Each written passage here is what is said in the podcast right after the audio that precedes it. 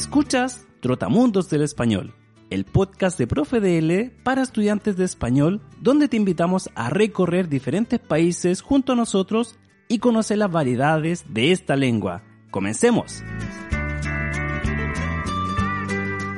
Hola a todos, ¿qué tal? Bienvenidos a un nuevo episodio de Trotamundos del Español de Profe DL. Me llamo Marco Fierro y soy el presentador de este programa donde visitamos diferentes países de habla hispana para que tú puedas conocer más de su cultura y sobre las diferentes variedades del español. Y en este episodio visitaremos Arequipa, una ciudad peruana al lado de tres volcanes, ubicada a una altura de 2.300 metros sobre el nivel del mar. Antes de comenzar, me gustaría hacerte dos preguntas sobre las que te pido reflexionar antes de escuchar este capítulo. ¿Cómo piensas que es la vida en una ciudad cercana a los volcanes? Los arequipeños dicen la frase no en vano se nace al pie de un volcán. ¿Qué crees que significa? ¿Están listos? Acompáñenme entonces en este nuevo viaje de Trotamundos del Español. Comencemos. Arequipa es una ciudad ubicada al sur de Perú, a más de mil kilómetros de la capital del país, Lima. Se la considera la segunda ciudad más importante del país. Y para hablar más de la ciudad blanca, nombre con el que también se conoce Arequipa, me encuentro hoy en la Plaza de Armas, en el casco histórico de la ciudad, lugar en el que fue fundada el 15 de agosto de 1540 por el español García Manuel de Carvajal.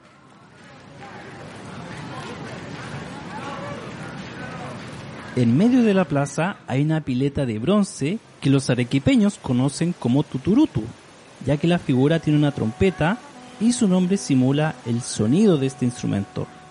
Alrededor de la plaza encontramos edificios con arquitectura colonial, con tiendas y restaurantes, y enfrente de la plaza destaca la imponente Catedral de Arequipa. Y para contarnos más sobre esta ciudad, me reúno con un amigo arequipeño, Federico.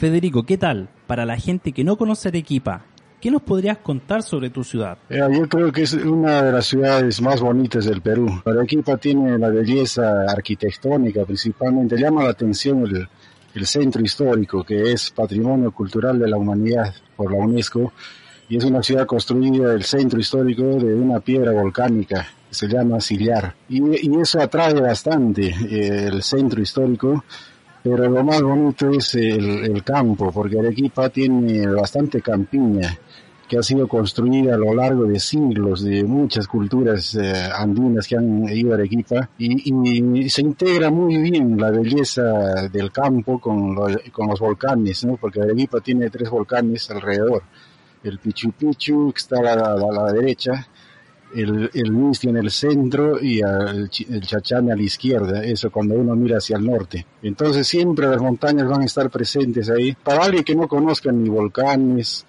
ni nada de piedra sillar y, y, la belleza que ha venido siendo construida por los seres humanos, eh, eh, me parece eso, muy atractivo. Como nos cuenta Federico, esta ciudad fue declarada Patrimonio Cultural de la Humanidad en el año 2000 en ese entonces se destacó su belleza arquitectónica, con sus edificios construidos de piedra volcánica llamada sillar, y su reserva paisajista de la campiña, considerada el pulmón de la ciudad.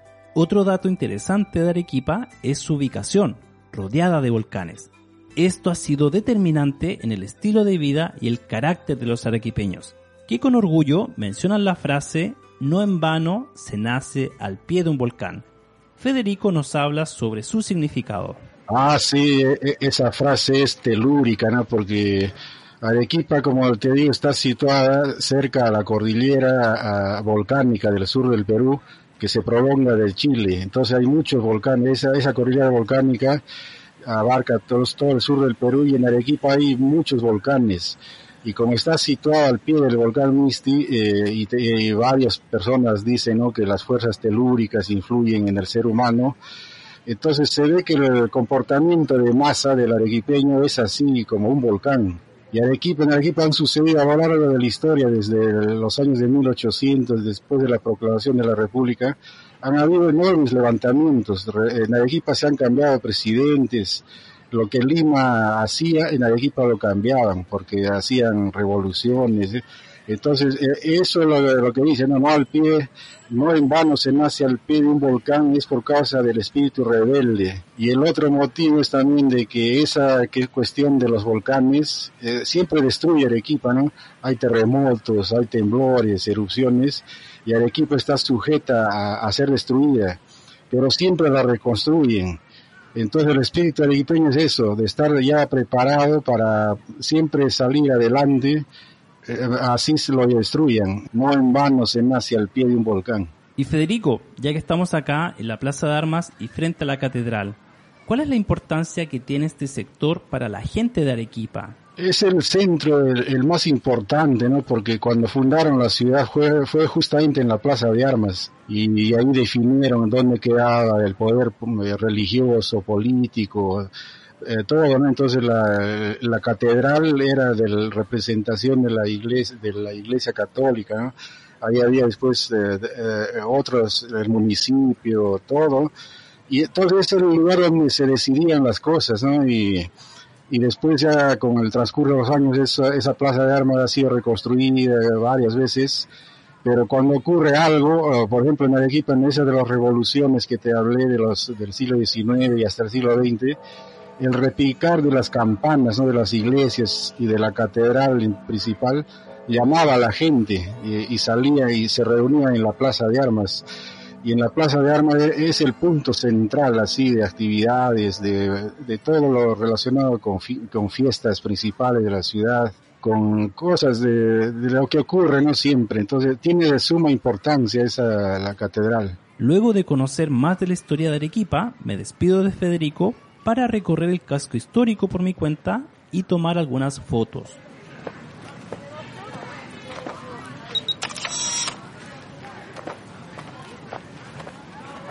Y todo este recorrido me ha abierto el apetito.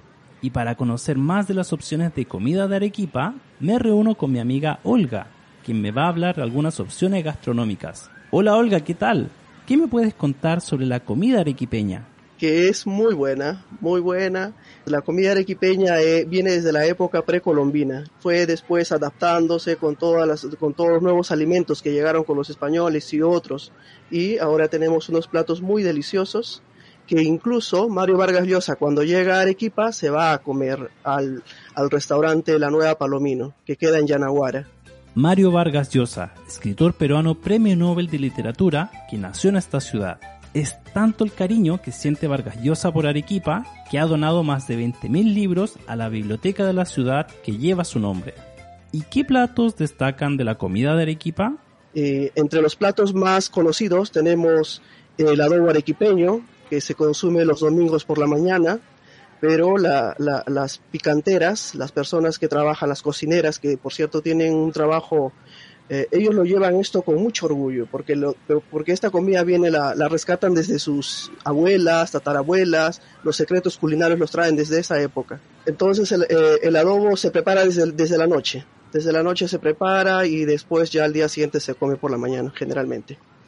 Eh, se come, por cierto, con un pedazo de pan, lo, lo, lo presenta con un pedazo de pan anisado y también después se toma un té piteado otros platos que tenemos podría ser también el chupe de camarones, que se suele comer sobre todo en, Semana Santa, el Viernes Santo. El chupe de camarones, ¿qué ingredientes lleva el chupe de camarones? El chupe de camarones lleva camarón, básicamente, que, va desde que llegan desde los ríos de, Arequipa, y va con choclo, eh, el choclo arequipeño es distinto, por cierto, al cusqueño, papa, eh, guatacay, que es una hierba que tiene un aroma distinto, eh, va también arroz, leche y algunos secretos que seguro que las picanteras no lo dirían, ¿eh? Las picanteras, las cocineras de las picanterías. Para la gente que no lo conoce, Olga, ¿qué es una picantería? Las picanterías son restaurantes grandes y pequeños. Hay algunos más reconocidos y otros no tanto. Y es bueno ir probando de, todo, creo, ¿no? Si vas a uno que no sea tan prestigioso, es probable que también encuentres buena comida. Eh, hay entre restaurantes famosos y también en cualquier restaurante pequeño puedes encontrar buena comida. La gente se esmera en cocinar. A mí me parece que la, la gente arequipeña, en general, si es una picantera de aquellas, eh, quiere, quiere sobresalir. Dice, ah, yo tengo este secreto, mi comida es buena por tal motivo. Y, y se diferencia de la otra porque la otra tiene otro secreto de repente. Y así, con mi amiga Olga, me dispongo a disfrutar de una buena comida en una buena picantería. Nos vemos en nuestro próximo viaje. Y bien, amigas y amigos, hemos llegado al final del episodio. ¿Qué te pareció? Esperamos que hayas aprendido mucho sobre esta bella ciudad peruana. Te comento que en nuestra página puedes completar algunas actividades adicionales de comprensión de este episodio también puedes adquirir el cuadernillo de actividades y así podrás estudiar los contenidos más a fondo. Todo esto y mucho más en nuestro sitio web www.profedl.es. Si te gustó, no olvides dejar una evaluación positiva en tu aplicación y comentarles a tus amigos que aprenden español sobre Trotamundos del Español. También te invito a seguirnos en nuestras redes sociales de ProfeDL para enterarte de las novedades que tenemos para ti. Toda nuestra información se encuentra en la descripción de este episodio. Nos vemos en nuestro próximo viaje. Hasta pronto. Chao, chao.